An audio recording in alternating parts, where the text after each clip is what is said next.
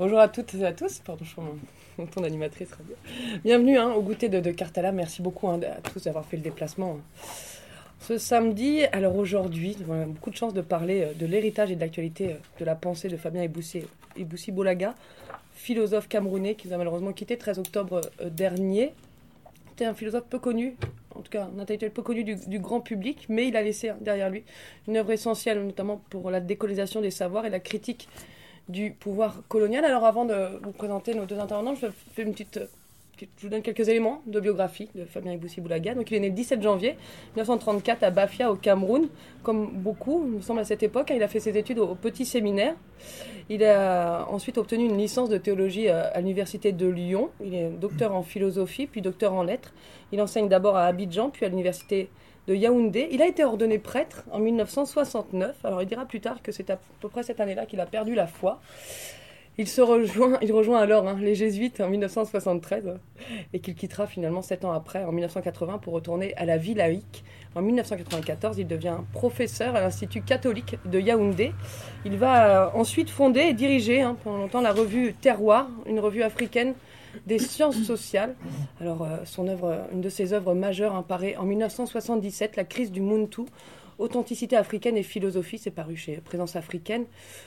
Comme on peut on parle de cet ouvrage comme ça répond sur les questions de tradition et une critique de l'ethnophilosophie qui, euh, qui vise un mouvement qui vise à reconstruire les représentations du monde africaine à partir de l'ethnologie. Alors il fait aussi beaucoup euh, la critique du christianisme, notamment avec en 1981 Christianisme sans fétiche, paru chez Présence africaine.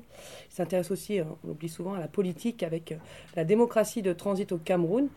Enfin, l'affaire de la philosophie africaine au-delà des querelles paraît en 2011 chez Cartala. Et il tente, avec cet ouvrage, peut-être d'essayer de donner une cohésion à l'ensemble de ces euh, réflexions. Alors, pour parler euh, de l'œuvre de Fabien Eboussi Boulaga, deux universitaires. J'ai failli marquer deux philosophes, mais je ne crois pas que vous soyez strictement, vous nous direz. Il y a là qui dit est avec nous. Vous êtes philosophe, vous êtes maîtresse de conférences, agrégée et docteur en philosophie à l'Université Paris 8. Vous êtes l'auteur de Bergson euh, et, l'humanité créatrice, plutôt, paru chez CNRS Édition. Et vous avez dirigé, je crois, le dernier numéro de la revue Esprit. Pas le numéro entier, un, des dossiers de la, la revue. Et le dossier s'intitule Frontières et déchets d'hommes. Merci beaucoup. Et avec nous aussi Kasereka Kawari, pardon, Kavwa Irei. Vous êtes professeur de littérature francophone à l'université d'Ottawa. Vous êtes un fin connaisseur de l'œuvre de Fabien Eboussi Boulaga, dont vous avez été l'ami, il me semble. Vous êtes un peu philosophe parce que vous avez publié chez Cartala Il y en a marre, philosophie et espoir social en Afrique. Merci beaucoup à tous les deux hein, d'être avec nous. Alors, euh, euh, pour essayer de comprendre un peu la philosophie de Fabien Eboussi Boulaga, d'essayer de, voilà, de, mettre à jour son œuvre. On va commencer avec la crise du Muntu. Alors, euh, c'est au cœur hein, de, cet essai, il y a le, le Muntu. Alors, le Muntu, c'est le singulier de Bantou, ce qui désigne normalement un groupe de langues africaines. Mais le Muntu, dans l'œuvre de Fabien Eboussi Boulaga, peut être entendu comme l'homme dans sa condition africaine.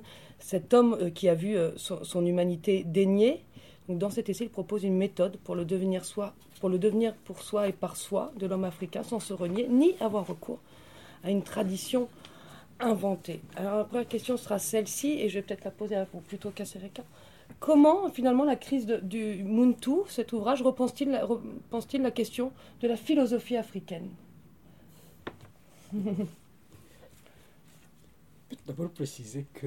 Allez-y, reprenez. Je, je ne suis pas tout à fait philosophe. je suis plutôt. J'aime beaucoup lire la philosophie. Et la manière dont la philosophie est faite d'une manière scolaire en Afrique, parfois ça m'agace. C'est la raison pour laquelle j'essaye de justement d'entrer dans le débat. Mais là aussi, suivant justement une, je sais pas, un modèle de Boussy qui dit qu'on peut faire la philosophie sans une appellation labellisée ou contrôlée. Ok, donc j'ai dit, il y a un petit moyen d'entrer dans le débat. Donc, strictement parlant, moi, j'ai fait la philosophie, bien sûr, à Kimoza, mais c'était en passant. Puis j'ai fait la philologie romane à, Louvain-la-Neuve. Je crois qu'Eboussi Boulaga se méfie aussi beaucoup de la philosophie scolaire. Hein. Oui, tout à fait. tout à fait. Mm. Et justement, c'est pas là qu'il faut entrer. Ce qu'on dit souvent, la, crise du monde critique de l'ethnophilosophie, je trouve qu'on limite beaucoup la portée de ces livres. C'est là, on, limite ça. Parce qu'il fait justement aussi, après la critique de l'ethnophilosophie, il fait la critique de la philosophie de l'école, qu'on qu'on enseigne à l'école. Et aussi, en le limitant à la critique uniquement, on ne voit pas la portée qui va plus loin. C'est que la, la, la crise du mouton, en fait, c'est une proposition de ce qu'on pourrait appeler, elle vise à, la, à une philosophie de l'autodétermination et de l'autonomie. Et c'est en cela qu'il faut, pourquoi leur critiquer l'ethnophilosophie justement? Parce que l'ethnophilosophie reprend en fait le langage du maître et veut, et les ethnophilosophes qui viennent après Tempel justement, reprennent cette, cette ethnologie qui a été finalement une science coloniale, pas comme telle, et puis ils reprennent ça eux-mêmes pour montrer qu'ils ont eu de la philosophie dans le passé, dans les traditions, dans le mythe, ainsi de suite, et, vont, et viennent devant le maître, justement le colonisateur, dire voilà, vous avez dit que nous n'étions pas parce que nous ne réfléchissions pas, mais voici notre philosophie. Encore une fois, c'est la reconnaissance ou ce qu'ils sollicitent, c'est la bienveillance du maître. Il faut reconnaître leur, propre, leur, leur, propre dignité. Donc il y a d'un point de vue, en fait, et Boussi va procéder d'un point de vue méthodologique, d'abord, pour montrer que la méthodologie de l'ethnologie n'est pas celle de la philosophie. Il ne faut, faut, pas confondre l'ethnologie et la philosophie, simplement. Et puis après, d'un point de vue même de, de, de, de sa visée, comme je vous disais justement, dans la mesure où l'ethnophilosophie reprend le discours, on peut dire, du missionnaire ou du colonisateur, ça ne peut pas être un discours libérateur, tout simplement. Là. Il faut aller, il faut chercher autre chose. Et puis aussi, il va, comme je vous disais, dans le même processus, parce que l'ethnophilosophie va se pas pratiquement se répandre. Si on voit les livres qui ont été publiés sur la philosophie des Congo, la philosophie de... Ça devient finalement des philosophies ethniques finalement, encore une fois, des ethnies qui sont parfois des créations coloniales. C'est ça tout le, encore un problème aussi à nouveau de, ce, de cette ethnophilosophie. Donc il va, dans, la même, dans le même cursus, justement, comme je vous le disais tantôt, critiquer cette, la philosophie de l'école. Parce que scolaire de la mesure où ce qu'on va présenter à, à l'Africain, c'est la philosophie telle qu'elle est advenue, qu'elle est devenue en Occident les grands, les grands penseurs, comme on l'appelle justement là. Et ils, on ne va pas leur apprendre peut-être à partir de leur propre réalité, qui est niée finalement comme étant, comme pouvant être objet de philosophie. On va leur dire, voilà, les, il faut commenter Kant. Ce que Boussi appelle justement des commentaires, parfois au second degré de Kant, ou de, je sais pas, de Heidegger et tout ce monde-là, comme si pour philosopher, il faut se rapporter à un autre monde, celui-là, et laisser le nôtre, nos pensées. C'est là tout le problème, justement, là. Et malheureusement, jusqu'aujourd'hui, ça se fait encore ici. Quand je vois souvent les, les thèses des, pas là, de, de, de, de, philosophes africains, je réalise qu'il y a beaucoup de commentaires sur Kant, beaucoup de commentaires, c'est vraiment beaucoup. Et si c'était à Louvain-la-Neuve, j'espère qu'ils ne m'en voudront pas, quand j'étais à Louvain-la-Neuve, il y a des Africains qui venaient, qui voulaient faire des thèses, par exemple, sur les réalités africaines actuelles. Mais on leur disait, mais il faut faire vraiment, il faut travailler un auteur philosophique. Quelqu'un prend Gabriel Marcel et puis il dit, oui, maintenant, ok, on va vous donner la possibilité de faire une petite thèse, 25 pages, sur une donnée problématique, une problématique africaine. Alors il y avait toujours une thèse annexe sur l'Afrique, 25 pages, 50 pages. Ce qui est déjà une manière de dédaigner cela. Alors, et puis, il dit non, il faut que la philosophie elle-même devienne telle qu'on sait laquelle les Africains c'est l'approprie, il faut qu'elle devienne justement un chemin de libération, tout simplement, ou une pratique de sa propre liberté.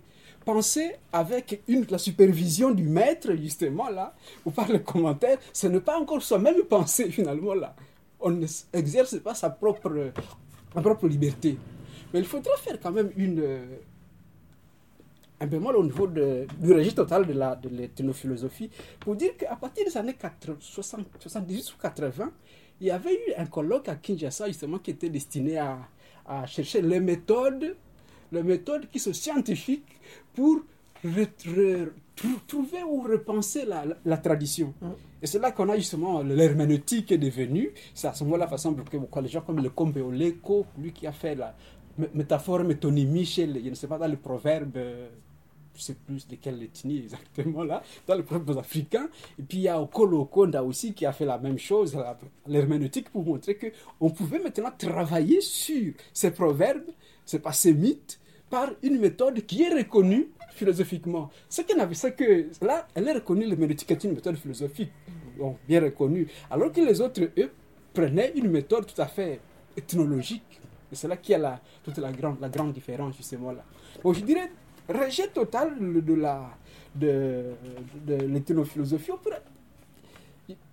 Ce qui est clair, c'est que je ne vois pas un seul moment où Eboussi s'est mis à commenter les, les, les proverbes ou les, les mythes d'un seul, de- d'une ethnie ou ainsi de suite. Mais après, on verra quand même que pour ce qui est de la, de la, de la tradition, il ne la rejette pas totalement. Si vous voyez, par exemple, moi j'aime beaucoup dans le- la crise du Montou, qu'à la fin, il reprend la figure de l'initié. C'est comme si le philosophe africain, en fait, celui qu'il a en tête, serait plus ou moins ce- cette, euh, cette assomption de la figure de l'initié. L'initié, il dit, il finit le livre en se disant, en fait, voilà, il- c'est comme l'initié qui sort de la réclusion. Et en sortant de la- réclusion, qu'est-ce qu'il a appris? Il n'a rien appris, rien. Tout ce qu'il a appris, c'est qu'il n'y a rien à connaître. Il n'y a rien à connaître. C'est peut-être cela aussi qu'on peut apprendre à l'école finalement. Mais qu'en même temps, que c'est à lui qu'appartient de recréer la tradition. C'est-à-dire, en fait, on peut dire ce que Eboussi rejette dans l'ethrophilosophie, c'est cette volonté de, de sacraliser la tradition, ce paradis perdu. Il dit c'est incohérent. Si, si jamais il a existé paradis perdu, il ne correspond plus à ce que nous vivons aujourd'hui. Et que vouloir sacraliser justement ce paradis perdu, notre passé, c'est laisser de côté ce que nous vivons, c'est-à-dire comme esclaves, comme colonisés. C'est-à-dire garder le pouvoir entre les mains du, gr- du grand maître, tout simplement. Parce qu'on ne va pas réfléchir sur le pouvoir colonial, le pouvoir postcolonial, mais on va parler des ancêtres, je ne sais pas, d'il y a, des, années, des années. Alors qu'est-ce qu'on fait à ce moment-là? On ne réfléchit pas sur la réalité actuelle, laquelle nous oblige justement de repenser notre tradition. Ce que je pourrais dire pour, euh, moi sur la critique du, C'est une excellente introduction. Et d'ailleurs, sur la question de la, de la tradition, je, je vais Mm. citer Célestin Monga hein, qui a écrit à propos dit Boussi Boulaga raille l'obsession de la quête d'un dénominateur commun africain et l'approche empirique de l'identité qu'il considère comme de futiles tentatives de définir une essence négro-africaine en réalité inexistence. Est-ce que ça vous parle en- aussi, ça, cette critique de la tradition Alors, c'est moins votre truc?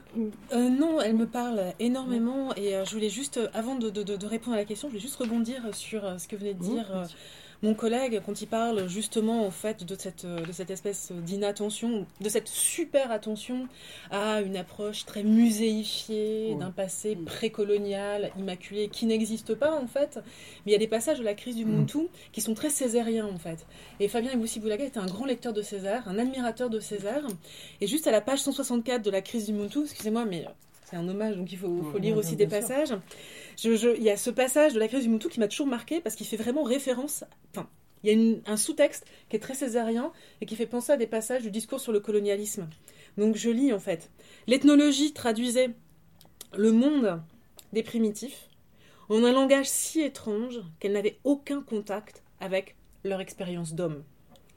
Qu'elle ne pouvait sérieusement remettre les ethnologues en question. La vision des primitifs était mystique ou misérablement utilitaire, se déroulait dans un monde de force, d'esprit, qui flottait imperturbablement au-dessus des contingences coloniales et impérialistes, et d'où l'interprétation politique était exclue. Et si on lit hein, le, le discours sur le colonialisme de Césaire, il y a une critique assez radicale de Temples, qui s'intéresse pas vraiment à l'ontologie vitaliste de Temples, qui etc. la, philosophie bantou. Oui, et mais justement, qui c'est de cette, euh, de cette ethnophilosophie. histoire de l'ethnophilosophie, et où il dit en fait que toute cette passion pour euh, les visions ontologiques de, euh, de peuples africains, ces philosophies africaines, etc., nous amène finalement à avoir une approche complètement abstraite des mondes africains, et d'une certaine manière à disqualifier et à déréaliser la réalité des luttes anticoloniales, anti-impérialistes qui avaient lieu à l'époque. Parce que cette philosophie-là, l'ethnophilosophie, en tout cas ces courants-là, sont aussi des courants qui sont datés, qui ont une date historique en fait, et qui s'inscrivent dans un moment très précis de l'histoire du continent africain, à savoir celui des luttes anticoloniales et de la décolonisation en fait. Donc c'est extrêmement intéressant aussi de voir comment euh, Toute la réflexion de Fabien Eboussi-Boulaga, elle s'inscrit dans un, réseau textuel tout à fait précis en fait, et elle prend corps à l'intérieur de, de réflexions politiques qui ont des traductions matérielles extrêmement fortes en fait. Donc c'était juste le point que je voulais ajouter. Et après, sur la tradition, moi je pense que c'est une question qui est extrêmement importante. Et euh, je pense en fait que La crise du Montou, qui est quand même un livre qui a été euh, publié en 1977, est un livre radical. C'est un livre radical parce que je pense, alors il ne s'agit pas de faire de, de, Boulaga un prophète, un visionnaire, celui qui aurait résolu tous les problèmes du contemporain avant, avant la lettre, mais je pense qu'un ensemble de problèmes que nous voyons ressurgir actuellement dans plusieurs espaces de la pensée euh, africaine et afro-diasporique contemporaine sont euh, finalement résolus par cet ouvrage. Et précisément toute la philosophie de la tradition que porte Fabien Eboussi-Boulaga permet enfin, je crois, de sortir de cette tension qui est à l'œuvre dans l'ouvrage entre d'un côté la recherche d'un nativisme proprement africain contre toutes ces saletés et ces horreurs qui seraient venues d'Occident, et de l'autre un mimétisme absolu qui ferait justement qu'on aurait tellement euh, insurinvesti ce qui vient de l'autre, du maître, pour reprendre une expression de Boulaga qui a été citée euh, tout à l'heure euh, abondamment. En gros, la philosophie de la tradition doit permettre de sortir de cet écueil impossible entre d'un côté nativisme retour à soi fabulé, et mimétisme, dépossession de soi, aliénation, qui ne fait euh, que répéter une espèce de dépossession coloniale. Et la, philosophie de la tradition, elle pense ça. Ce qui fait que c'est pas du tout une philosophie réactionnaire, c'est pas une philosophie traditionnaliste de la tradition qui en viendrait à essayer de considérer que le passé est un bien substantiel à partir duquel on doit évaluer le présent en fait, mais la tradition, elle est toujours historique, elle n'est jamais donnée, elle est toujours en train de se faire. On doit avoir un rapport critique à elle parce que toutes nos traditions ne sont pas bonnes. Et ce qu'il y a de bon dans nos traditions, ça va nous permettre à faire quoi? Non pas à répéter le passé, mais à recréer un nouveau présent avec des ouvertures utopiques précises. Et dans le dernier chapitre donc de la crise du monde tout, ce que nous dit euh, Fabien Mboussi Boulaga, c'est que nous devons avoir une approche utopique de la tradition. Et c'est ça aussi une des forces de l'ouvrage, c'est qu'il arrive à penser en même temps deux réalités qu'on aurait tendance à considérer comme étant conflictuelles, à savoir d'un côté la tradition, qui porte avec elle une certaine histoire du passé, et de l'autre l'utopie, qui est censée nous ouvrir vers le futur. Et euh, en faisant cela, en fait, Fabien et Boulaga, je pense, hein, c'est comme ça que je le lis, nous permet finalement de, euh, de, sortir d'un ensemble d'approches. Alors je vais juste faire un, point. On parle beaucoup en France aujourd'hui de la pensée décoloniale mmh. d'une manière euh, très peu sérieuse si je regarde l'ensemble des tribunes qui ont euh, été euh, publiées euh, dans des ouvrages que je ne citerai pas. Ça ne sert à rien de citer ce qui n'est pas sérieux et de répondre à ce qui n'est pas sérieux, mais un ensemble de tribunes se sont emparées de, de, la pensée décoloniale. Mais la pensée décoloniale, elle dit des choses tout à fait précises. Déjà, elle est plurielle, et il y a des auteurs qui ont dit des choses très précises. Et moi, je pense à quelqu'un comme Walter Mignolo, par exemple, qui a pensé ce qu'on appelle la désobéissance épistémique. Comment produire des savoirs, des épistémologies, en fait, qui euh, ne sont pas inféodés à l'ordre des savoirs occidentaux. Eh bien, moi, je pense, en fait, que dans cette manière de réfléchir, il y a quelque chose qui me gêne, moi, chez Mignolo, puisqu'il s'agirait finalement de réintroduire presque de la guerre des civilisations dans la théorie, avec d'un côté des savoirs purs de l'Occident et de l'autre des savoirs purs de l'Afrique. Or, justement, je pense que des auteurs comme Fabien Eboussi Boulaga et un autre auteur qui est très proche de lui, Valentin Moudimbe, sont des penseurs qui, par leur conception extrêmement serrée de la tradition, permettent de sortir de ce de ce, schéma un peu conflictuel et civilisationnel entre l'ordre des savoirs, pour penser non plus une déprise de l'Occident, mais la manière dont on peut reprendre tout ce qui nous a constitué, en fait, pour produire des langages de la liberté. Et c'est ça vraiment le projet, je crois, de la crise du monde tout. On entend bien, euh, euh, finalement, c'est une philosophie aussi euh, émancipatrice de la libération. On, reviendra après sur la philosophie comme mode de vie, et c'est ce que j'entends peut-être quand Nadia parle ici. C'est finalement Fabien Iboussi-Boulaga a, toujours été, je crois que c'est vous qui l'écrivez dans un de vos articles, entre le spécifique, le retour sur soi sincère, mais pour aller après vers le général et vers l'universel si j'avais si j'ai bien compris, mais on pourra y revenir avec vous.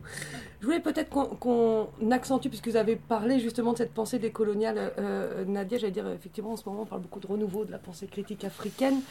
moi je pensais à des auteurs euh, comme Achille Bembe, bien sûr, mais aussi euh, euh, Winsar, hein, qui, qui, appelle finalement à ce que le continent africain devienne le moteur du monde aussi en réactualisant ses valeurs.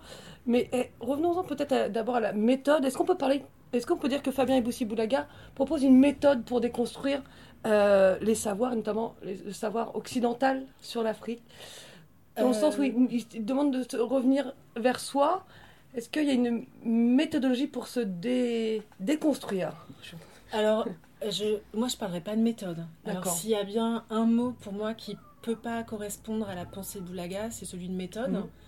Et euh, la méthode, déjà, c'est un chemin prédonné, très prescriptif, très normatif, qui a quelque chose c'est pas autoritaire, faut pas non plus exagérer, mais euh, le retour à soi, il suppose déjà un, auto-questionnement qui fait que euh, on est constamment amené, euh, comment dirais-je, à perturber ce qui vient de l'autre pour comprendre comment on peut le réintégrer. D'ailleurs une des questions de la crise du Moutou, je crois que c'est dans la préface ou le, le premier chapitre, c'est comment faire sien le langage de l'autre. Donc déjà, on est dans une interrogation permanente qui fait qu'on peut pas considérer que un des projets de la pensée de Boulaga soit de fournir une, méthode, c'est-à-dire un ensemble de recettes prédonnées, une espèce de cuisine intellectuelle qu'il faudrait reproduire. Si les gestes d'émancipation sont jamais des gestes de reproduction, en fait, je pense, dans cette, euh, dans cette réflexion-là.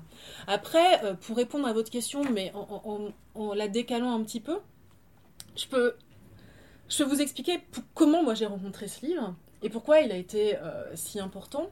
Alors la date exacte de le moment, je, ne sais plus très bien, donc ce ne sera pas une, histoire euh, biographique très très euh, très forte, mais je me rappelle juste d'une chose, de l'étonnement que j'ai eu en découvrant euh, la crise du Moutou, c'est que les, études postcoloniales commençaient à être traduites en France, mmh. et en général, quand on parle des études postcoloniales, on parle de la Sainte Trinité, donc Spivak, Saïd et Omi Baba.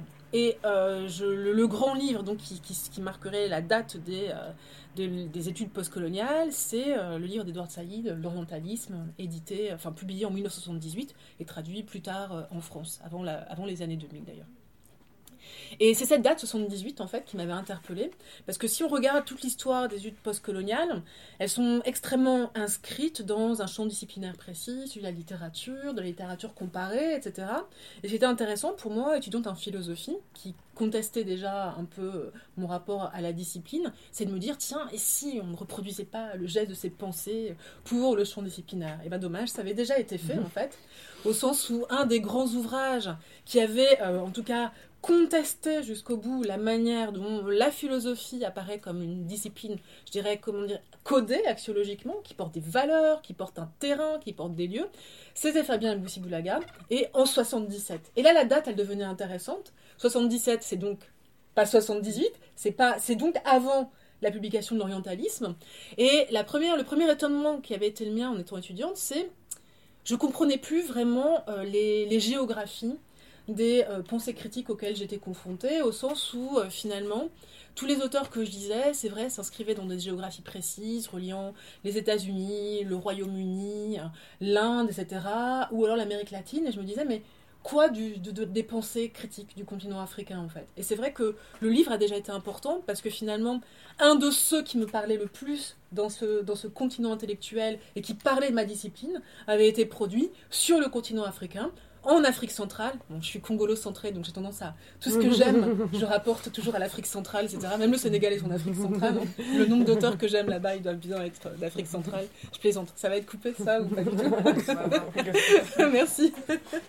Et donc voilà quelle était l'importance. C'était un livre qui prenait vraiment en charge la question de la construction de euh, la discipline philosophique et euh, de son, euh, de son importation, je dirais, coloniale sur le continent. Parce que quand euh, mon collègue parlait justement de la philosophie de l'école, il parle de l'importation d'une institution, l'université, le lycée par exemple, et il parle de l'importation de savoir.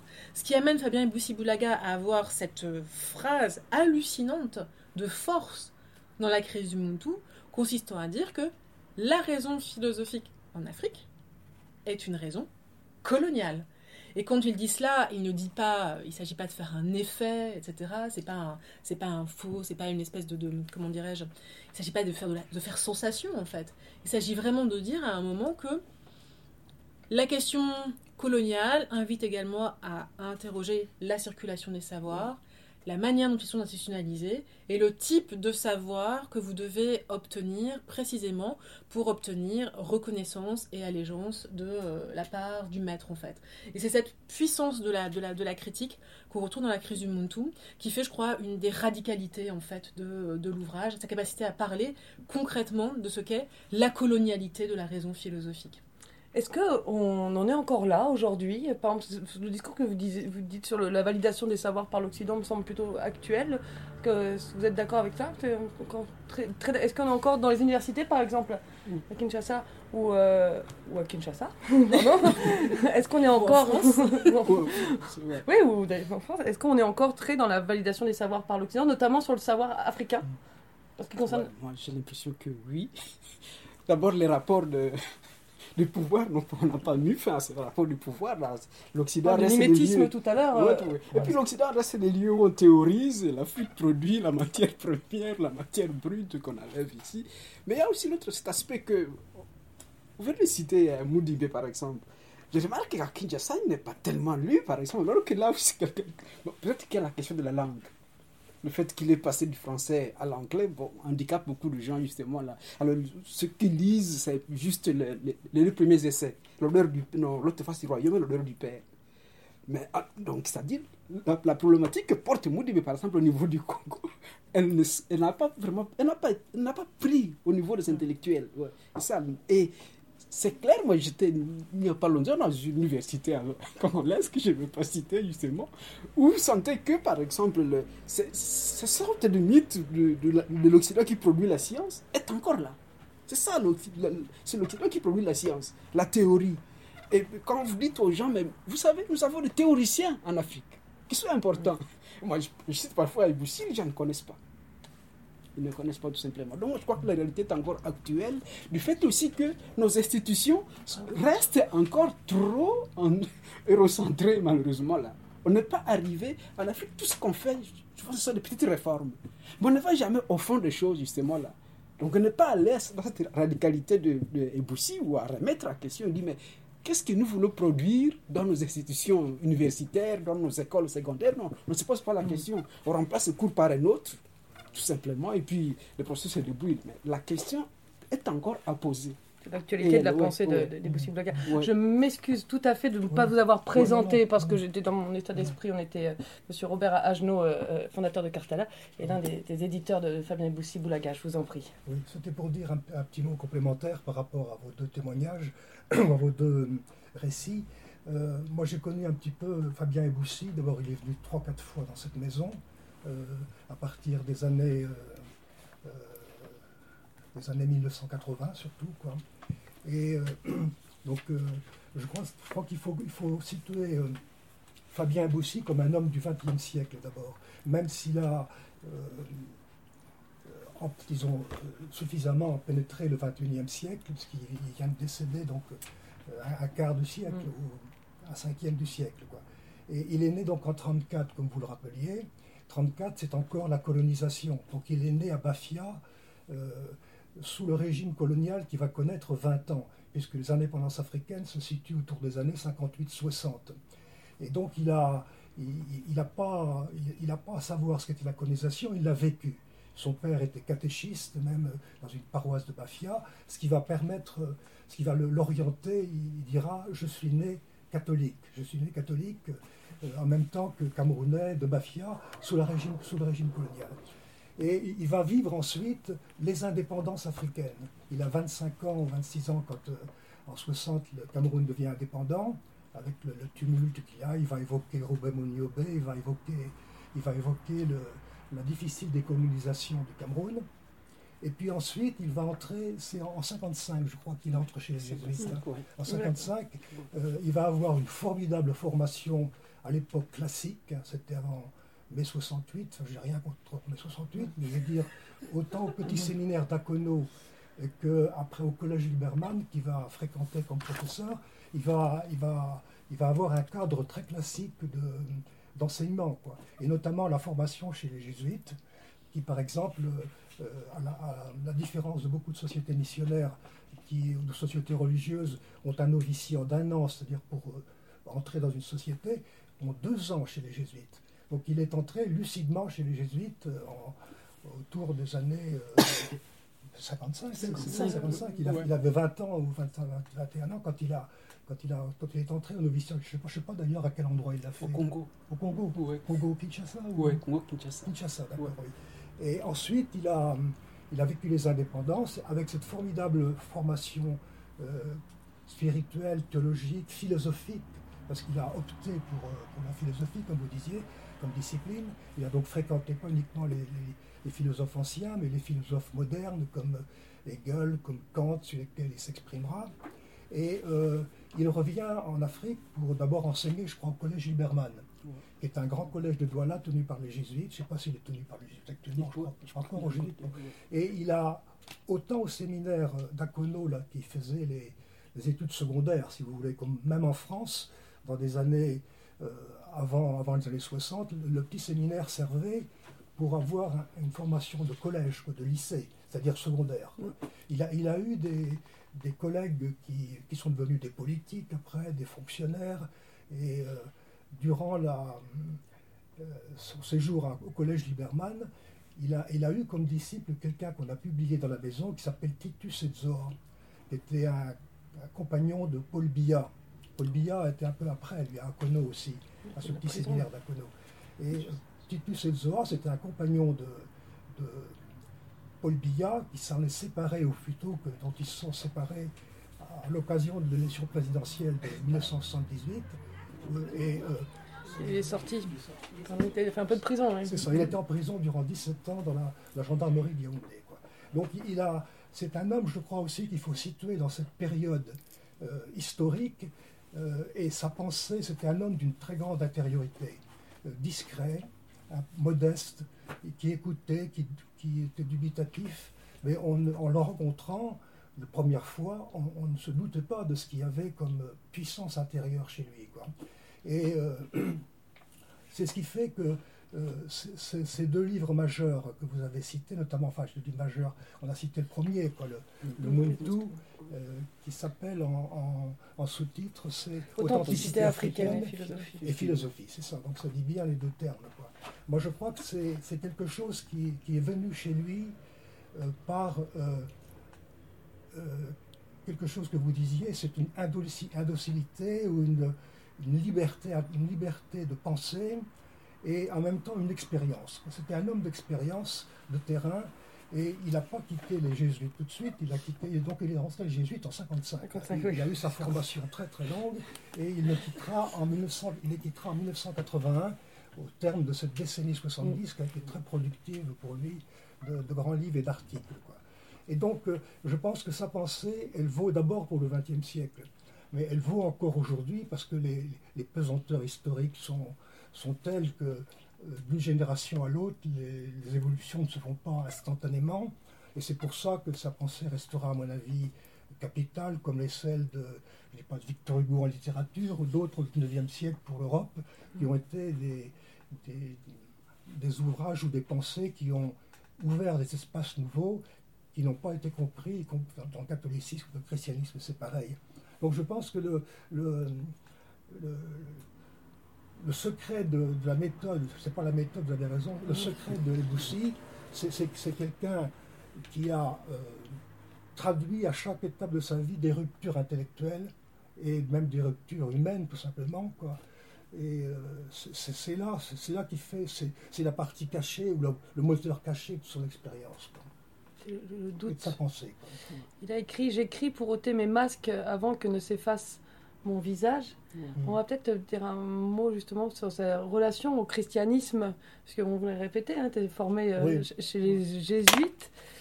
Euh, et finalement, il est aussi euh, beaucoup critiqué, notamment dans son livre Christianisme sans fétiche, cette religion notamment déconnectée des réalités africaines. Est-ce qu'il a su vraiment rompre avec ce christianisme, se, se- se défaire de cette pensée où, euh, où parfois on a encore, il a, il a eu, on a, il ne s'est pas tout à fait défait de, de- de sa formation chrétienne. Ouais, c'est assez difficile à dire, vous savez. Là, je vais essayer de commencer par un témoignage. Vous savez, le, livre, le premier livre par lequel je suis entré chez- dans l'univers de Boussi, c'est celui-là, justement là. C'était- fétiche. C'était un Kimwenza. Kimwenza, c'est le philosophe de Jésus, justement. là. Révélation et domination. Oui. Et c'est par justement la, le dernier, le, ce qu'il appelle là, comment on appelle ça, épilogue, la manière, que, qui m'avait retenu. Parce que justement, la manière, c'est un mot qui revient très souvent dans l'exercice spirituel de Saint Ignace. On peut dire que c'est le, le livre qui forme les jésuites. On fait, quand on est au noviciat, on fait une retraite de 30 jours avec ce livre-là, qui n'est pas un livre à étudier, comme dit Saint Ignace, mais qui est un livre à vivre, à méditer, justement là.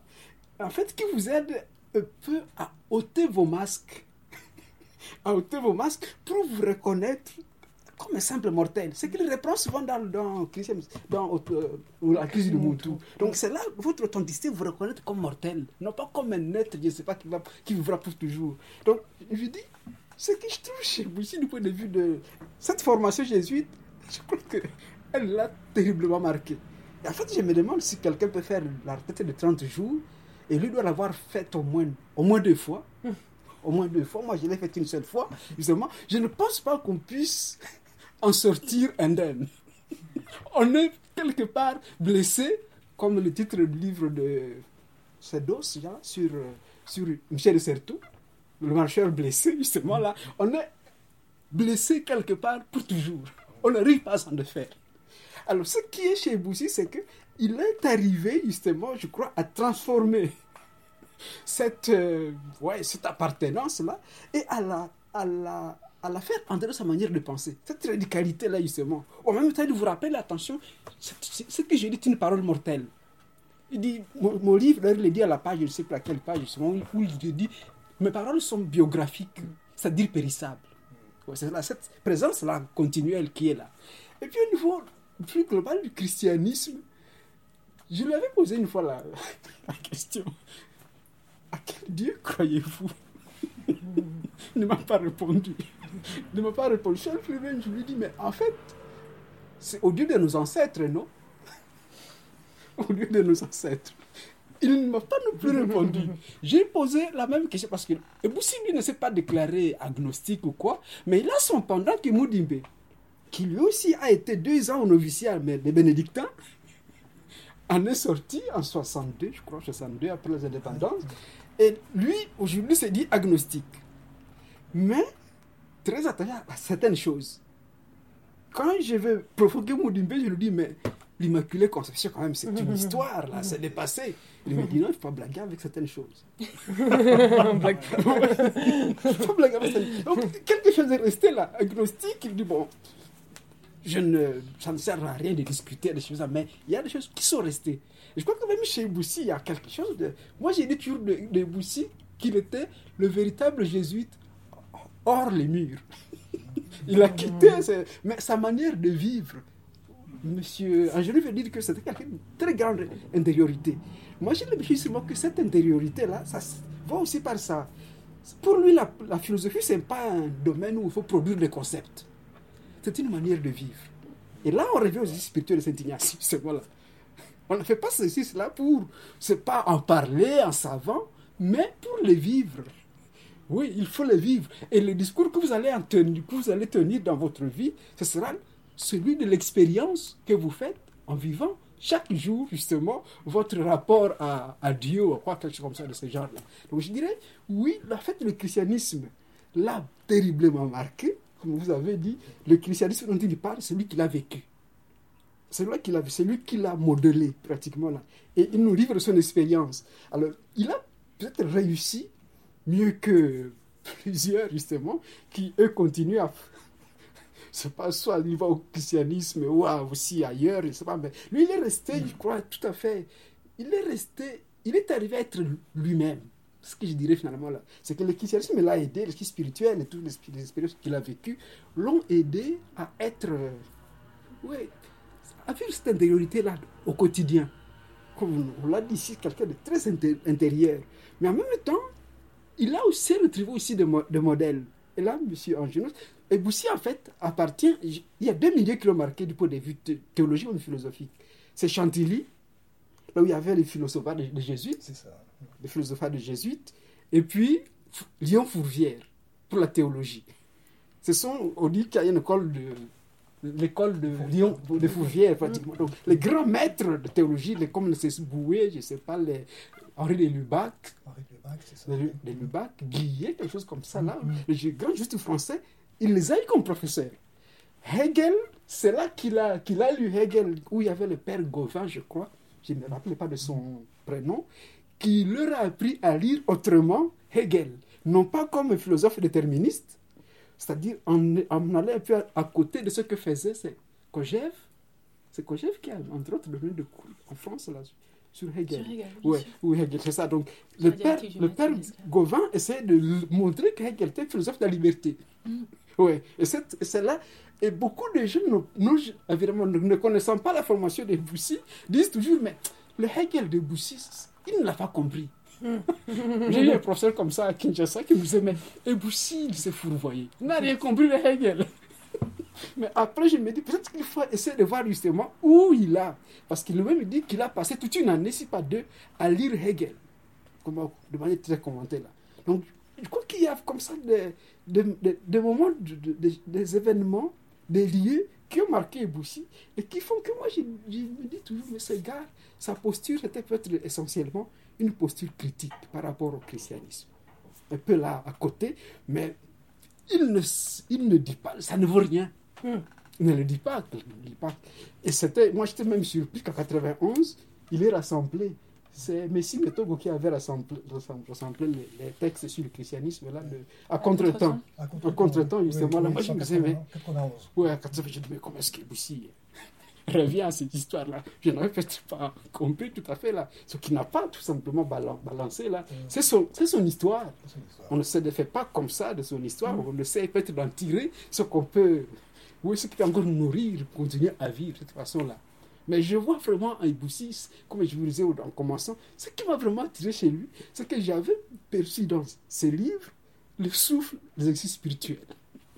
Ouais, ouais. Et il aimait beaucoup, par exemple, euh, le livre de Pierre Hadot, Exercices spirituels ou philosophie antique et spirituelle, quelque chose comme ça. Là. Pierre Hadot qui a, qui a beaucoup travaillé ce sujet-là, justement. Là. C'est-à-dire cette philosophie qui a existé chez les, Les Grecs. les Grecs, les épicuriens, je ne sais pas, les, les cyniques, et que la philosophie était d'abord une manière de vivre Voilà. avant d'être une théorie. Et c'est ça qu'on retrouve chez Boussy. Et les spirituels ont existé dans l'Antiquité et il va les retrouver dans la modernité avec Saint Ignace. Ce qui est formidable, justement, là. Donc, il fait la conjonction des deux, justement, et ça fait de lui ce qu'il est. Évidemment, il ne faut pas oublier la, la, la, la tradition africaine. la tradition africaine, il ne faut pas l'oublier non plus, elle est, elle est là fondamentale. Je commence par dire justement dans le- la crise du Montouche, c'est l'évocation de la tradition africaine, mais aussi on sait que dans l'autre livre de en 93, là, à la conférence nationale africaine, Oui. Là aussi, pour aller à l'encontre de certains africanistes qui avaient dit que les conférences nationales c'était une perte de temps, perte d'énergie, lui vient nous montrer comment, ouais, il y a là une, c'est une sorte de réinvention de la tradition. On prend les éléments de la tradition, le jeu, la fête, la palabre, et c'est ça qui a lieu dans conférences nationales. Et c'était la même chose au Congo, au Bénin, partout là, c'est que ça devenait, c'est pas cette sorte de carnaval. Le monde qui est dans la tradition africaine, c'était justement comme ça qu'on refondait une communauté lorsqu'il y avait eu, je ne sais pas, des calamités ou des catastrophes. Donc là, il reprend encore un élément de la tradition africaine. Chez lui, c'est comme une. C'est de tout ça qu'il tire en fait. Et j'ai l'impression que c'est ce qui nous manque à nous, à nous jeunes africains, à ce moment-là. C'est que les gens comme Eboussi, comme le Moudimbe, en fait, j'ai beaucoup fréquenté les deux. Je vois chez eux un enracinement vraiment profond de la tradition occidentale. Une connaissance profonde du christianisme, mais aussi les deux ont été initiés de la tradition. L'initiation nous manque à nous, nous autres. Nous allons à l'école, mais je ne sais pas ce que je maîtrise de, de la tradition africaine. Mais eux ont tout cela. Et ils en font quelque chose dont ils se nourrissent et qui, de- qui les constitue. Je crois que c'est ça qui nous manque quelque part. Je voudrais ajouter un petit mot par rapport à ce que vous dites. C'est Oui. tout à fait juste là sur euh, les conférences nationales. Parce que Eboussi- on reproche à Eboussi, enfin on ne reproche pas, mais on regrette que Eboussi n'ait pas suivi beaucoup de ses collègues au, du séminaire d'Acono ou bien de, de, sa génération qui sont devenus des politiques. Fabien Eboussi a vécu sept mandats le septième, il a à peine connu, de, Paul Biya. Il a, il a, toujours vécu à Yaoundé. Il a, il a sorti du Cameroun pour euh, euh, répondre à des colloques ou à des visites. Il ne refusait pas, il, ça lui faisait respirer, mais il revenait à Yaoundé. Et les conférences nationales, donc on lui a reproché de ne pas avoir eu un engagement politique direct. Quoi. Il l'a il fait par l'éducation, par, la, par des disciples qu'il avait, par ses publications. Euh, une des seules manifestations qu'on a de Fabien Boussy, c'est les conférences nationales africaines. C'est-à-dire qu'il a pris ça très au sérieux.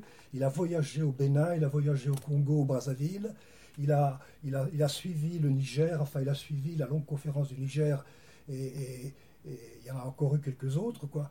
Et, il l'a pris comme un événement africain important d'essayer de surmonter l'indépendance, de surmonter la gouvernance politique, enfin, d'améliorer le, politique. Quoi. Et euh, dans, dans, ce livre-là, il ne, il ne, dit pas ce qu'il faut faire, mais il analyse un peu le phénomène, il montre la dynamique que ça comportait de manière extrêmement positive. Quoi. Évidemment, euh, ça n'a pas donné ce qu'on espérait, les conférences nationales, c'est vrai, mais il a posé un jalon qui est très encourageant pour les, les chercheurs aussi, c'est-à-dire d'avoir un engagement dans les événements. Et vous voyez ça une preuve de l'historicité africaine.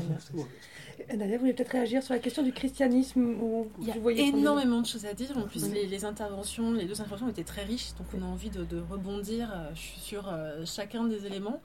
Euh, je vais le faire un petit peu de, manière disparate. Tout d'abord, sur ce qui a été dit, la question de l'engagement politique. Il était évidemment pas partisan, il ne pouvait pas être partisan, mais il était, comment dirais-je, il avait ce qu'il y avait de plus beau, je crois, c'est-à-dire qu'à la fois dans sa manière de vivre la pensée, eh bien, euh, il la vivait, je dirais, politiquement, puisque de toute façon, penser d'une certaine manière vous engage toujours, en fait, dans, votre milieu, dans le, lieu depuis lequel vous parlez. Donc, il ne s'agit pas de tout politiser à outrance, mais de dire que euh, cette, toute pensée vivante est en soi un engagement, en fait. Et je crois que c'est vraiment, pour moi, ce que représente Fabien Eboussi-Boulaga. Et euh, moi, j'ai eu la chance de le connaître très tard, donc, et c'était euh, parce que j'ai bon j'ai fait des études je, moi je suis née ici je suis, euh, occidentale avec euh, afrodescendante comme on dit aujourd'hui c'est un très beau terme d'ailleurs je l'aime beaucoup. Et j'ai eu l'occasion de rencontrer Fabien Boussi-Boulaga la première fois je crois en 2013 et à l'occasion d'un colloque sur Bergson, justement, mm. à Yaoundé, donc ce qui vient un peu... Euh, après, on, peut tout étudier, donc l'université, c'est l'univers, donc tout, tout, doit y avoir sa place, que ce soit sur le continent ou en Europe. Et je me rappelle, donc moi j'avais déjà lu La crise du Muntu et Christianisme sans fétiche, et un de mes collègues de l'université de Yaoundé 1, Émile Calmonier, euh, savait que j'étais devenue en train de, de voie de fanatisation, j'étais en train de lire Fabien Boussi-Boulaga euh, à outrance, il m'avait dit, écoute, il y a là, est-ce que tu veux le connaître? J'ai j'aimerais bien parce que Fabien Moussi Boulaga est mon voisin. Et donc en gros j'ai eu l'occasion d'aller euh, le rencontrer à Yaoundé. J'étais un peu effrayée parce qu'en général toutes les grandes personnalités intellectuelles que j'avais jusqu'à présent rencontrées avaient toujours été désagréables. Et donc j'avais mis une espèce de point d'honneur à ne jamais, à ne plus rencontrer les gens dont j'admirais l'œuvre en dissociant complètement euh, l'œuvre de la personne. Et là, en fait, j'étais, euh, ça a été ma, grande surprise, c'est que euh, justement cette personne, il avait, il avait, il, arrivait sur ses, 80 ans, il avait déjà 80 ans d'ailleurs à l'époque. Cette personne vivait d'une manière tout à fait singulière et m'a accueilli à bras ouverts. Et j'ai jamais, et euh, je sais que tous les gens qui, qui, le connaissent, que ce soit ses disciples très proches ou ceux qui l'ont rencontré plus tard, ont tous sont tous frappés en fait par cette humanité, par sa générosité, par ce rire, et parce qu'il rit beaucoup en fait, mais c'est un rire, euh, mais c'est le rire du philosophe, c'est-à-dire que c'est aussi un rire qu'il faut thématiser, et c'est l'éclat de rire du Muntu, et aussi thématisé dans la crise du Muntu en fait, et c'est le rire de l'intelligence, ce qui fait que vous êtes toujours déstabilisé quand il se met euh, à rire, et que vous vous dites que vous devez commencer à réfléchir à ce que vous venez de dire, précisément parce que il y a quelque chose comme le temps chez Socrate qui vient vous titiller et vous démanger et vous faire prendre conscience que vous êtes peut-être allé un peu trop vite en fait. Et moi c'est ce que j'aimais en fait quand j'ai rencontré euh, Fabien Boussi-Boulaga, c'est qu'il vous prenait jamais de haut. Et effectivement, je pense que euh, quand je l'ai rencontré, j'étais plus jeune et euh, il y avait cette dimension. Je, pense que je me percevais comme un être de manque, mais c'est peut-être aussi peut-être la, situation diasporique qui fait que bon, on est en Occident avec un père africain, une mère européenne et on, on ne sait pas comment parfois se situer par rapport à tous ces héritages héritage-là. Et moi, je me vivais comme ça. Et je sais que quand j'ai rencontré Fabien Eboussi-Boulaga, il a jamais il n'a jamais été dans, une espèce d'auto-puni. Il n'a jamais été pratiqué la, punition. Il n'a jamais pratiqué le jugement. Il n'a jamais considéré que j'étais quelqu'un qui manquait de quelque chose, mais qu'on était toujours dans un, dans un projet. Et donc, juste pour répondre un peu de manière euh, très biographique à ces questionnements-là, c'est que euh, on parle du philosophe comme, comme, comme, comme celui qui a un certain mode de vie, mais c'est celui aussi qui est capable d'écouter qui est capable de ne pas se poser en tribunal quand il est confronté à la différence, à de nouvelles personnes. Et c'est ça aussi, je pense, euh, Fabien Eboussi-Boulaga, comme philosophe engagé dans une pensée euh, de la philosophie, qu'il a construit non pas comme théorie de la connaissance, ce qu'elle est depuis, euh, depuis très longtemps dans la pensée occidentale, mais vraiment comme manière de vivre. Et à ce titre, il y a tous ces, textes dans Ligne de résistance qui euh, reviennent justement sur le statut du philosophe, et peut-être aussi, alors ça je, je suis, pour le coup je suis une des cibles de ce texte en fait, mais le statut du philosophe comme fonctionnaire, comment peut-on envisager qu'un philosophe soit fonctionnaire d'État? C'est une monstruosité, pas parce que les fonctionnaires sont monstrueux, pas du tout, mais comment peut-on, dans un contexte en plus d'État euh, postcolonial ultra violent envers les populations, concevoir ou engager un exercice de pensée libre quand on est fonctionnaire d'un État qui torture et qui humilie en fait. Donc il y a toutes ces contradictions en fait dans la pensée euh, de... Il y a toute cette saisie des contradictions dans la pensée de Boublaga qui est très très forte et qui manifeste toujours, je crois, l'idée que la pensée, c'est une exigence, une exigence qui euh, se vit et s'éprouve au quotidien, et on mesure les exigences de la pensée aux effets politiques qui sont les siens. Et ça, je crois que c'est peut-être une des grandes forces aussi de Boussi Boulaga. On peut peut-être justement parler euh, de sa vision des questions politiques et sa vision peut-être de l'État-nation, où il était plutôt critique, il me semble, de, des États-nations qu'on a collés sur euh, ces, nouveaux États africains, nouvellement indépendants en 1960. Vous voyez ça comme une sorte de, de monstruosité, ou en tout cas un décalage entre les réalités africaines et, et l'État-nation qui était un État importé finalement aussi. Voilà, je voulais vous parler sur les, comme vous rebondir sur les conférences nationales, voilà comment on parlait de, de... En fait, j'avais envie, j'ai encore des choses à dire sur le, point. Non, mais non, non, pas du tout. Mais c'est que je me suis arrêtée en fait. Mais je, je, si on peut continuer. Et... Vous savez, je viens de la radio, donc j'aime pas les blancs. Vous voyez, on fait pas de blanc radio. Bah, ça n'a rien à voir. Mais non, mais je pensais aussi juste euh, pour le côté un peu. Euh, en anglais trickery, un peu, un peu facétieux de, de dans le questionnement de Fabien Eboussi-Boulaga, c'est que je me rappelle quand même, il y a eu un moment un peu compliqué la première fois que je l'ai rencontré, puisque je lui avais dit donc, que j'enseignais à la philosophie, j'étais, euh, j'étais à l'université de Genève, j'étais pas encore en poste, mais euh, bon, c'est toujours le moment difficile pour les étudiants entre le doctorat et le moment où on a le poste, on ne sait jamais euh, ce, qui va, ce que vont devenir nos vies en fait. Et il, il disait, il m'avait dit, mais je suis pas sûr que je que je fasse, que vous fassiez de la philosophie. Il m'avait parlé de manière assez directe, mm. en me disant, mais ce que vous faites, ce que vous apprenez à vos étudiants, c'est à faire des dissertations. et là, je sais que il y a eu un moment, je me suis dit, je, n'aurais pas dû le rencontrer. et après, les choses se sont bien passées. Mais euh, comment dirais-je, il y avait, euh, il, invitait toujours, je pense, à, remettre en cause, en question nos pratiques, etc. Et surtout nos, pratiques scolaires. Donc faire de la philosophie, c'est pas faire une dissertation. Et en venant précisément d'un milieu euh, scolaire très français, voire francophone, puisque je crois que la francophonie en partage cette passion pour la mhm. dissertation philosophique. Mhm. Euh, j'ai été là aussi poussée dans, mes retranchements. Mais je voulais aussi dire une chose peut-être sur le, christianisme. Donc ce qu'a dit... Euh, ce qui a été dit aussi est extrêmement euh, important, etc. Et pour reprendre les, développements qui ont été dits sur le contexte, c'est que euh, il y a deux choses. Tout d'abord, je pense que dans, dans, le champ des, pensées contemporaines, on ne prend peut-être pas assez en compte encore le fait que le dispositif de la mission, parler, emprunter un langage un peu à Foucault, c'est un dispositif sur le plan sociologique qui permet de tracer la manière dont un ensemble des grands penseurs africains, d'Afrique euh, francophone et même euh, anglophone se sont formés en fait. Donc il y a quand même quelque chose de l'ordre de l'ordre de la sociologie des savoirs qui fait que pour comprendre en gros une histoire de la pensée intellectuelle du continent, on est obligé de s'engager, de comprendre comment les missions ont formé en fait les intellectuels. Et après une deuxième chose, c'est que les questions de décolonisation elles sont aussi internes au christianisme. C'est toute une histoire en fait de la décolonisation du christianisme qui s'est jouée euh, sur le continent africain avec des théologiens, des philosophes, d'autres penseurs. Et quand Fabien Ebousi-Boulaga écrit Christianisme sans fétiche, c'est aussi l'aboutissement d'une longue réflexion qui a commencé avec cet article Tony Truant, je crois, de 74, qui s'appelle La démission. C'est un article, mais je ne sais pas, enfin, dans toutes les pensées théologiques de la libération, ça reste, là aussi, ça demeure une œuvre d'une radicalité hallucinante. Ce que demande, alors cette œuvre, elle est aussi contextualisée, puisqu'il y a eu un, immense, euh, un immense rassemblement, je crois, des églises. Il y a eu la conférence des églises pour toute l'Afrique, en fait, qui a invité à interroger le devenir des églises indépendantes sur le continent, etc. etc.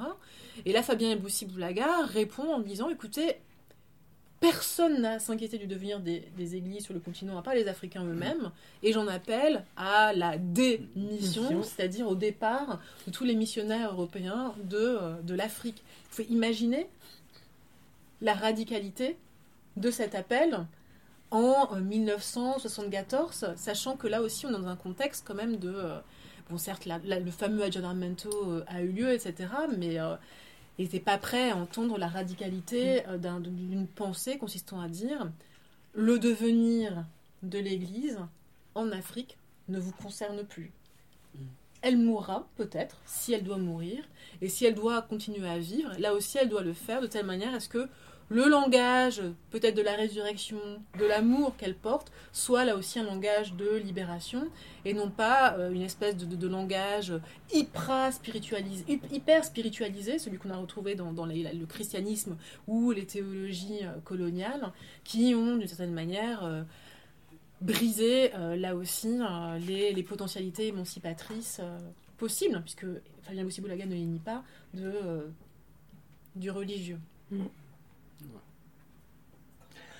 Dites-moi. Ah oui, il faudrait aussi peut-être ajouter ceci. Plus, euh, je ne sais plus dans quel texte là. C'est qu'il montre quand même, encore une fois, après avoir quitté l'Église, que le, la religion, elle peut être récupérée pour le pouvoir, mais elle garde toujours le potentiel d'être justement un lieu où se pense la résistance, la libération. Là, c'est très important, justement, parce que très souvent, bon, ce qui se passe en Afrique actuellement, les gens les, les appellent des sectes, des mouvements religieux pentecôtistes, ainsi de mmh, suite. Mmh. On entend dire, mais finalement, tout ça, ça ne, ça ne sert à rien. Mais peut-être qu'il y a quelque part, malgré tout, dans le christianisme ou la religion, cette potentialité d'être un lieu, justement, où se pense la résistance. Et là, je, je regrette parfois que le, le christianisme africain ne s'inspire pas suffisamment, par exemple, de l'exemple. Euh, des Afro-Américains, là, justement, mm. où l'Église a joué très grand, un très grand rôle dans ce mouvement de, résistance, le mouvement de, droits civils. Si ça ne se fait pas, on se, limite à dire, tu peu dans le, dans le catéchisme, Dieu nous aime. Oui, mais. Dans notre misère, je ne crois pas qu'il soit très content que nous soyons misérables misérable, alors que nous avons la possibilité d'être, de vivre mieux, justement là. Donc c'est ça que je trouve que le, christianisme en Afrique n'est pas encore arrivé à ce niveau-là, justement, de montrer que, au sein même des églises, on peut mettre en mouvement justement des, des, mouvements de résistance, de libération, ainsi de suite. Mais on n'est pas encore là. Jean-Marc, là, ce point de vue-là, est mort trop tôt. Tout à fait. Ouais, parce que c'est lui qui avait vraiment cette dynamique dans son œuvre. Et J'espère qu'il va, qu'il continue, on va continuer à l'étudier et des gens continueront dans sa, dans sa perspective. Mhm. Je voudrais revenir justement, mais c'est très fort que vous parliez justement de Jean-Marc là, parce que quand moi je lis euh, Jean-Marc là, je pense à son livre euh, Repenser la théologie africaine, justement, il cite beaucoup christianisme sans fétiche, il cite beaucoup les textes de, la démission, et euh, il s'inspire aussi du travail de Boulaga, puisque un de ses enjeux à lui, en tant que c'est un penseur de la théologie de la libération, mais inscrite sur le continent, c'est d'essayer justement de sortir toute la, théologie de la croix, en fait, d'une économie politique de la domination. Comment finalement la croix, enfin, peut devenir un signe qui n'est plus un signe de domination? Comment justement euh, le euh, sortir de euh, cette scandale, de cette folie en fait, qui ont fait justement du, du christianisme et de la parole? Du Christ en fait à un espace de destruction et de diminution euh, des vies. Et j'y pense en, vous écoutant, en fait, il y a eu un, un livre, je pense, euh, un livre important d'Achille Mbembe qui a été d'ailleurs publié chez, chez Cartala, qui s'appelle euh, C'est Christianisme indocile, j'ai oublié le titre. euh, Afrique indocile, voilà. État, pouvoir et christianisme, etc.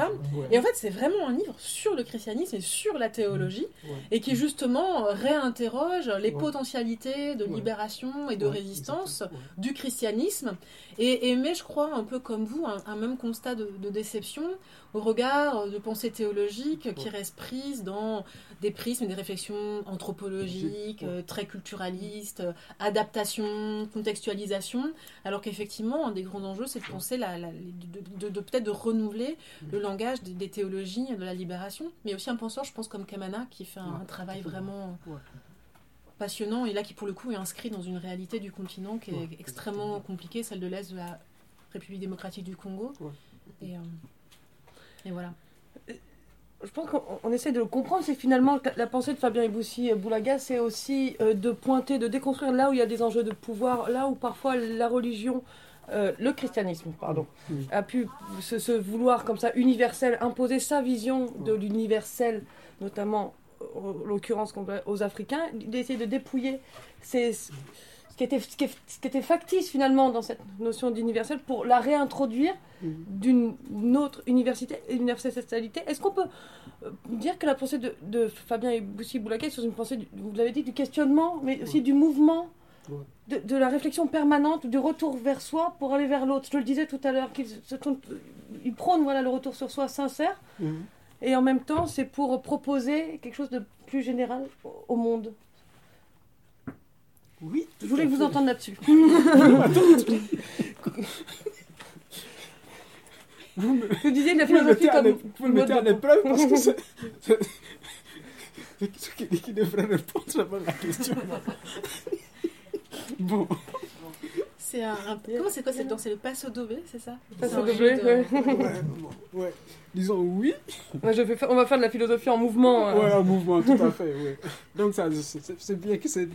Oui, c'est bien clair que Ebouchi, c'est pas quelqu'un qui est dans le, statique. Là. Sa pensée est vraiment en, en mouvement. là. Et on a bien vu que, par exemple, quand il parle de penser les, les événements, justement, qui recèlent toute l'histoire de l'Afrique. Par un événement, on peut revoir toute l'histoire de l'Afrique. Donc, on voit qu'il faut suivre, justement, ce qui est en train de se faire. Dans, c'est pas, et puis la dimension que. La Kisukiri a déjà, a déjà fait ressortir celle de l'historicité, justement, là, c'est qu'on ne peut pas dire, c'est fixé une fois pour toutes, il y a l'historicité qui, qui est là. Mais alors, c'est que pour ce qui est de l'universalité ou de l'universel, justement, je me souviens qu'au début du christianisme, ça fait sur le monde, justement, que le christianisme s'est posé comme euh, la seule et unique voie, justement, d'accomplissement pour l'être humain. C'est la seule unique voie. Il n'y a pas d'autre, justement, là. Et, et qu'après, plus tard, il nous dira, mais en fait, qui sauve? Est-ce que c'est le Christ qui sauve? Alors que le Christ n'est venu que dans une portion de temps là, et qu'avant lui, le Père était toujours là. Finalement, ce qui sauve, c'est l'amour. c'est pas, pas le Christ. Moi, j'aime beaucoup ce passage-là de. Alors, je dis parfois mais, à mes boutades quand j'arrive en Afrique et que mes soeurs, mes frères voient que je ne vais pas à la messe le dimanche. Je leur dis, mais vous savez, moi, je célèbre l'amour. on peut se passer de, l'église, de tout ça là. Si on vit l'amour, c'est qui, qui- est le plus important. Donc, c'est ça qui est le, plus important. Donc, on peut dire, c'est que, et aussi, essayer à ce moment-là de montrer, c'est que peut-être que nos ancêtres n'avaient même pas le. C'est pas nécessaire qu'ils se convertissent au christianisme. C'était pas nécessaire qu'ils se convertissent au christianisme. Parce qu'avant le Christ, qui vient manifester l'amour, c'était une manifestation de l'amour. Mais l'amour a toujours été là. Oui, c'est ça justement là. Et c'est à ce point-là que moi j'ai dit parfois que dans le christianisme colonial, peut-être que le fétiche lui-même c'est le Christ. oui, ça pourrait être bien le Christ lui-même le fétiche. Parce qu'il il nous renvoie tout le temps, il nous montre tout le temps comment le christianisme nous dit voilà, ce qui est important, c'est pas ailleurs. La terre sainte, c'est la vôtre, non. Elle est là. C'est à Jérusalem, tout simplement. Le- le- tous, les, signes nous viennent de là. C'est-à-dire que ce qui vous appartient à vous ne peut pas être justement un chemin vers Dieu. Et c'est là Ce qui est terrible à ce moment-là, ce qui est terrible à ce moment-là, et lui vient nous montrer justement aussi au niveau de l'universalité, c'est finalement que c'est, c'est comme vous disiez, c'est dans le mouvement. L'universel doit se construire. Et lui nous dit, c'est dans la raison particulière même qu'on doit vivre cet universel, mais en s'ouvrant aux autres. Et il a deux principes que je cherchais là justement dans le, la dialectique de la... De, ouais, de la tradition. Peut-être qu'il y en a qui les connaît par cœur parce que. C'est ma Bible. Oui, c'est une Bible, justement. Je vais le trouver tout à l'heure. Il parle de. Le, discours du pour soi et de, du pour soi, d'abord, qui doit se construire dans l'histoire du dans l'histoire particulière, mais en même temps s'ouvrir à l'universel, mm. être compréhensible par, par l'universel. C'est là la dialectique de la, de la tradition. Le recours, le dialectique de l'authenticité. L'authenticité, c'est ça, ouais. Dialectique de l'authenticité. Oui, c'est d'abord la page 222. Il dit le discours du Moutou se constitue alors pour soi en se donnant dans sa forme et son contenu le langage de son histoire, qui est le devenir d'une raison historique et d'une histoire raisonnable. Va d'abord se construire dans, comme nous dit, dans son, dans son, son langage de son histoire, qui est le devenir d'une raison historique et d'une histoire raisonnable. C'est ça, justement. Ce qu'il vient de lui parler, c'est que le Montour d'abord s'approprier, justement, son histoire, qui est une histoire de dépossession, justement, de dépossession, et que dans le discours qu'il est en train de construire, il n'oublie pas cela. Parce qu'il vise, et ce qu'il vise, c'est que cette dépossession ne se reproduise plus cette négation de l'humanité ne se reproduise plus. Donc là, c'est d'abord dans son histoire. Et puis aussitôt plus loin, il ajoute justement ceci dans le, discours du Muntu, la page 226, doit se constituer pour autrui, c'est-à-dire se montrer universel, intelligible et accessible à tous. Donc là, on commence par l'histoire, du Muntu, et puis qui doit s'ouvrir. Il ne doit pas s'enfermer dans son, son histoire à lui, ou considérer finalement que son histoire, c'est l'histoire sainte. qui, je crois que ça, ça, ça, dit, ça dit beaucoup là, mais s'ouvrir justement à l'autre, à leurs histoires. Et là, on voit justement que peut-être on est même dans la dynamique qui est qui est là depuis, euh, depuis déjà les, cinq ans, justement, de ce mouvement de, du donner, du recevoir, justement, là. Au fait que l'Africain qui est dépossédé, qu'est-ce qu'il va donner? Lui, il n'a qu'à recevoir, tout simplement, la vérité, qui vient d'ailleurs. Mais peut-être qu'en s'écrivant dans son histoire, avec l'expérience vécue, justement, de la colonisation, de la dépossession, il a quelque chose, finalement, à apporter, à dire, voilà, ceci est, dangereux pour notre humanité. Mm. Donc, on ne voit pas s'il n'y a pas chez lui un, enfermement dans le, particulier, mais plutôt cette dynamique où chacun part de son propre, ou à partir de son histoire, justement, l'histoire vécue, vers les autres pour l'échange. Et c'est là qu'il n'y a pas longtemps qui. que ce qu'il disait justement qu'elle elle est contente de l'expression afro descendante afro, descendante oui. mais je disais aussi il n'y a pas longtemps je crois que c'est dans le monde le monde Afrique qui a une des c'est la Nigériane, quelque chose comme ça. Là. Chinois. Oui, qui n'aime pas qu'on parle de la Chimamanda Ngozi Adichie ah Oui, c'est ça, qui n'aime pas qu'on parle moi, je me disais par rapport à ça, je dis, mais quand même, on ne peut pas tout à fait nier qu'on parle de quelque part, justement, pour mm. rencontrer les autres. Si on dit, bon, moi, je suis, euh, je ne vais pas m'enfermer dans, c'est pas une particularité. Non, ça fait pas de la particularité. On peut, peut-être que dans l'approfondissement du particulier, comme disait Aimé Césaire, justement, là, c'est notre approfondissement du particulier qu'on atteint finalement l'universel.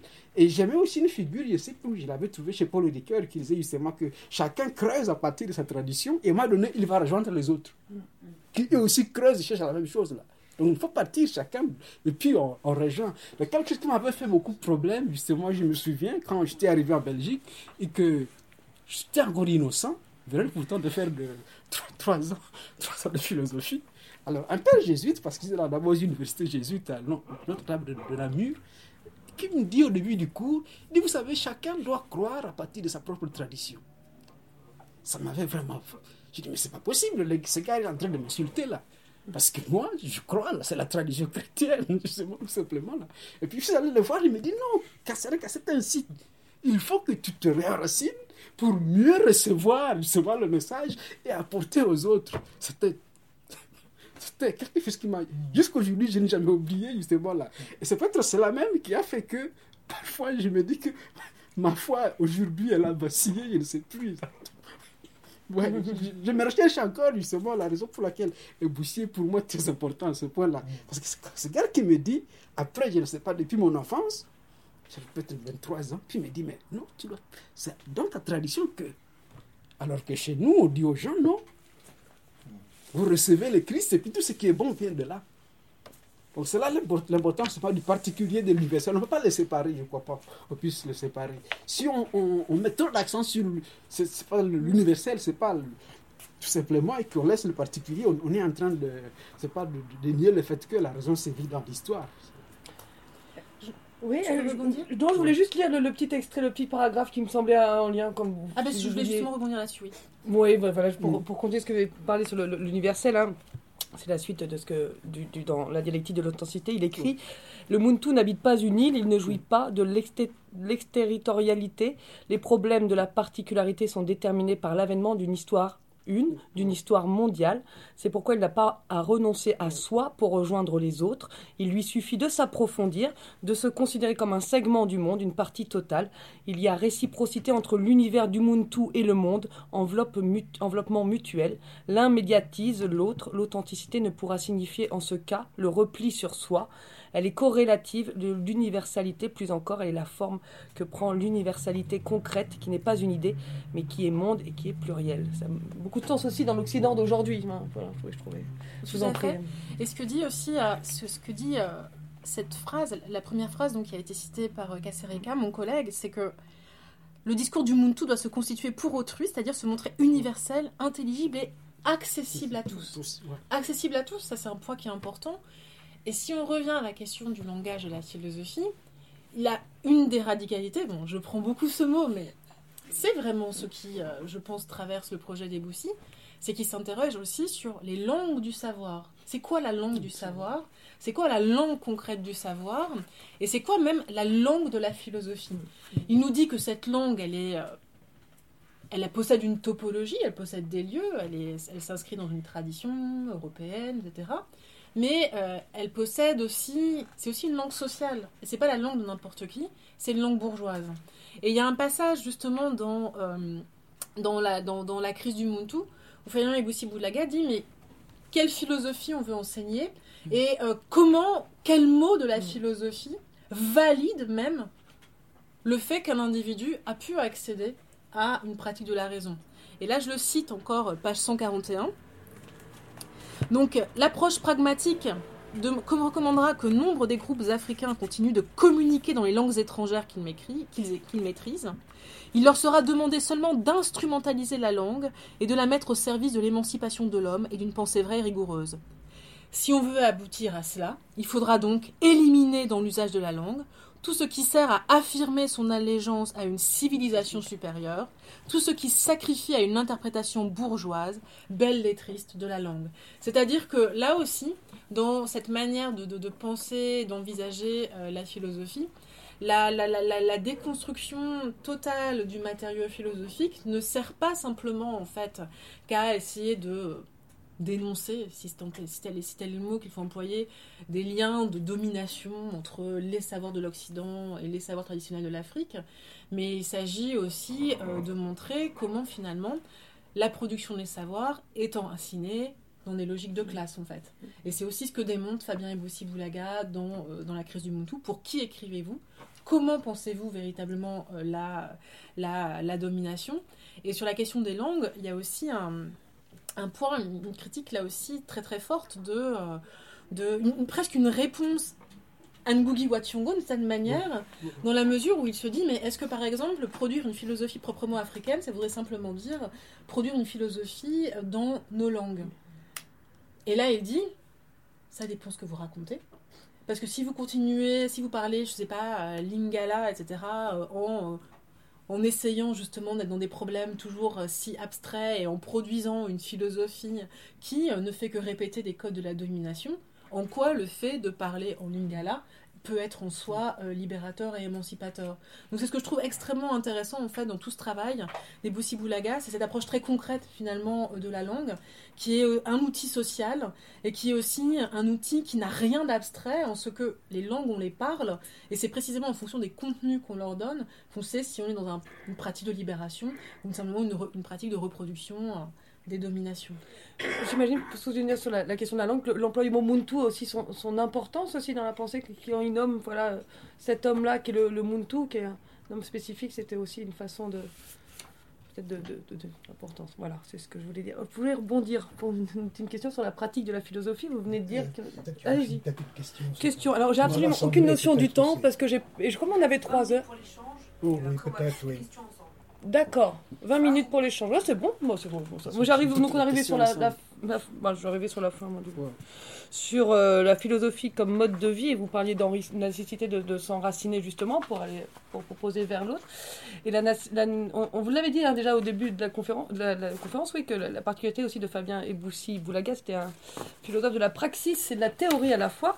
Et euh, c'est un, il a défini, il a, beaucoup parlé hein, de la position du philosophe dans la société, et donc un philosophe qui doit être aussi ancré en lien avec les réalités sociales. C'est très en lien aussi avec votre livre, Il y en a marre, et philosophie, espoir social en Afrique. Comment un philosophe, qu'est-ce que ça signifie un, un philosophe en lien avec la réalité sociale? Comment peut être, le philosophe peut être au cœur de la société sans se laisser corrompre par elle?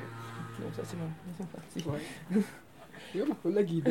Déjà répondu presque à la question en disant justement que Oui, penser, oui. c'est déjà quelque part s'engager et être la société. Donc, c'est, c'est peut-être une aberration pour cette personne de dire voilà, on, pense seul. Et aussi, ben, même bien dire on pense seul, mais en solidarité avec les autres.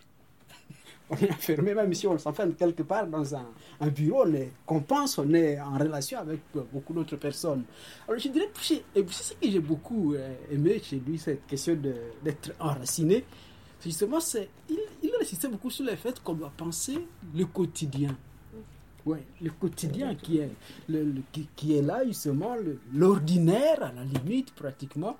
Et cela se voit clairement dans le livre Ligne de résistance, justement, là où il s'attache, c'est vraiment au produire que c'est un livre où à la fois on voit un Boussi résistant, pratiquement là, mais aussi montrant que les lignes de résistance, elles sont plusieurs dans la société finalement, que on pourrait dire finalement qu'il n'y a pas un seul, un dictateur qui prétendrait qu'il a fermé tous les lieux possibles de résistance, ce serait, il se tromperait énormément justement, il a toujours de ces, de ces lieux-là.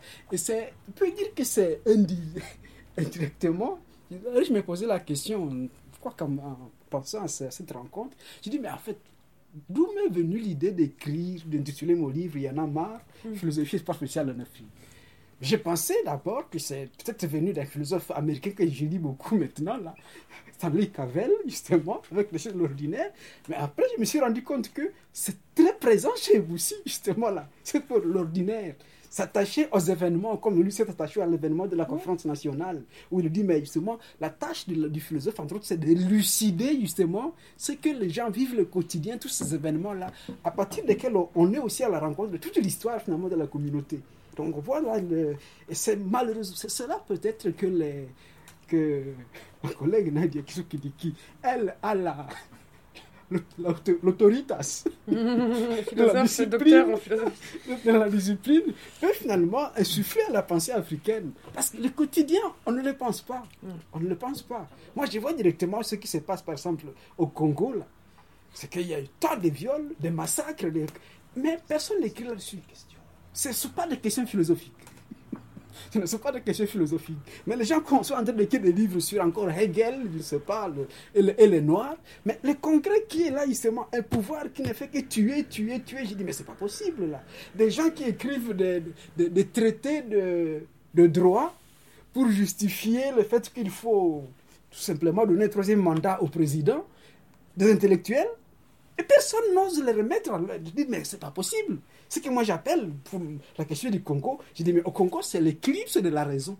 Ou les crépuscules, tout simplement, là. Parce que la raison, c'est-à-dire, tout ce qui est devant nous, on n'ose pas réfléchir là-dessus. Mais il y a des sujets philosophiques reconnus par le canon, et là, il faut le, il faut le traiter. Mais Boussi nous ramène là, justement, au concret, ce que nous vivons, justement, là. Et j'aime beaucoup quand, il- quand il dit justement dans la, l'affaire de la philosophie africaine, qui est un livre assez étonnant pour moi. Parce que c'est lui qui a écrit les bandeaux problématiques, qui était une critique terrible, une des plus vigoureuses justement de, de, Timbels. Et puis à un moment donné, dans le bandou problématique, vous essayez de récupérer Timbels, il montre que, mais en fait, Timbels, si on, pense à la philosophie à partir de Timbels, ce que Timbels nous montre, c'est que la philosophie, elle doit venir de l'expérience. Parce que Timbels, a, non, Timbels, oui, a vécu avec les Africains, les, les gens qu'il voulait convertir. Et puis, c'est à, partir de cette expérience-là qu'il écrit. Mais nous autres, peut-être, on n'écrit pas à partir de notre expérience, on écrit juste, euh, on, à- on a lu Kant, on a lu, je ne sais pas, Paul Ricoeur, et on commence à écrire. On fait comme si on n'était pas por- porté justement par de manque de questions de sens. Et c'est là que vous me dit non, non. Campbell, sur ce point-là, nous apprend que la philosophie est mode de vie et mode de la vie. C'est ça, ce moment-là. Le mode de vie est, un moment de l'existence. C'est qu'il faut faire. D'ailleurs, qui est aussi déjà exprimé ici tout à la, à la fin de. Où il nous dit ceci, à la suspension, à la page 230. 231, où il nous dit ceci. Pourquoi avoir entrepris d'écrire ces livres? Et pourquoi avoir adopté ces genres sans nom, cette confusion des espèces? On pourrait multiplier les questions, ainsi de suite, mais je saute parce que c'est assez long. À la fin, il nous dit ceci. Il est trop facile de déclarer qu'on ne, ne se ferait un chemin entre ces deux pa- parties excessives. On peut seulement s'efforcer de mener la quête de lucidité jusqu'à son terme le plus primaire et la méthode jusqu'à intégrer le présupposé élémentaire de la pensée. L'intention demeure de restituer l'œuvre à la vie, d'en faire un moment de l'existence concrète. J'aime beaucoup ce passage-là, justement, là. C'est restituer l'œuvre, justement, à la- vie et d'en faire un moment de l'existence concrète. C'est-à-dire qu'on ne peut pas couper, justement, la pensée, comme on l'a déjà dit, justement, de ce qu'on est en train de vivre, de la société, des problèmes que la société traverse. Et c'est là, peut-être, je me dis parfois que si on fait ça vraiment, et sans imposer des catégories préfabriquées sur une expérience d'une communauté, que peut-être la philosophie africaine pourra apporter quelque chose de, nouveau à la, la pensée mondiale. Ouais.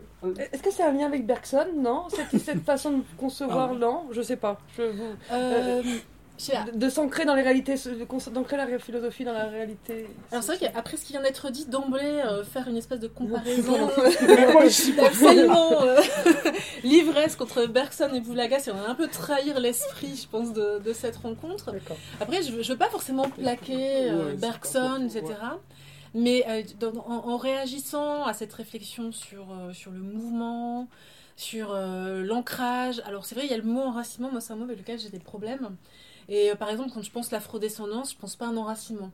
Je pense pour le coup, je pense à un amour. C'est-à-dire qu'il arrive un moment où on est ici, peut-être loin de, du lieu où on peut vivre, peut vivre d'autres membres de la famille, mais qu'est-ce qui fait qu'on s'y rattache C'est qu'on découvre qu'on les aime en fait, et qu'on aime ces lieux. Et pas simplement qu'une partie de notre identité euh, qu'il faudrait aller rechercher, etc., et qui aurait été euh, salie par euh, la patte de l'Occident, devrait être décelée. Donc c'est plutôt vraiment, je pense l'afrodescendance comme, justement comme un amour en fait, comme un moment où on se dit, il y a aussi de moi là-bas, et ce qu'il y a Ouais. de moi là-bas, je l'aime. C'est pour ça que je vais Ouais. continuer en fait, à aller explorer les choses de cette manière. Donc c'est pas une clôture, c'est pour le coup une ouverture. Mais dans ce que disait euh, Eboussi sur la question du mouvement, c'est qu'il a, il a une phrase, je pense, très précise qui permet justement de- d'em- d'empêcher de faire euh, euh, de la philosophie un espace de pure abstraction et de déréalisation euh, complet. C'est qu'on philosophe toujours à partir d'un lieu en fait. Et le lieu, pour le dire là pour le coup de manière un peu deleuzienne, il pose des contraintes sur nous. Il impose une certaine violence du monde, d'une certaine manière, qui fait que on va être amené à rencontrer des problèmes qu'on va devoir résoudre. Et c'est comme ça en fait qu'on philosophe, c'est-à-dire en voyant comment le lieu euh, pèse et euh, fait peser un ensemble de contraintes sur nous.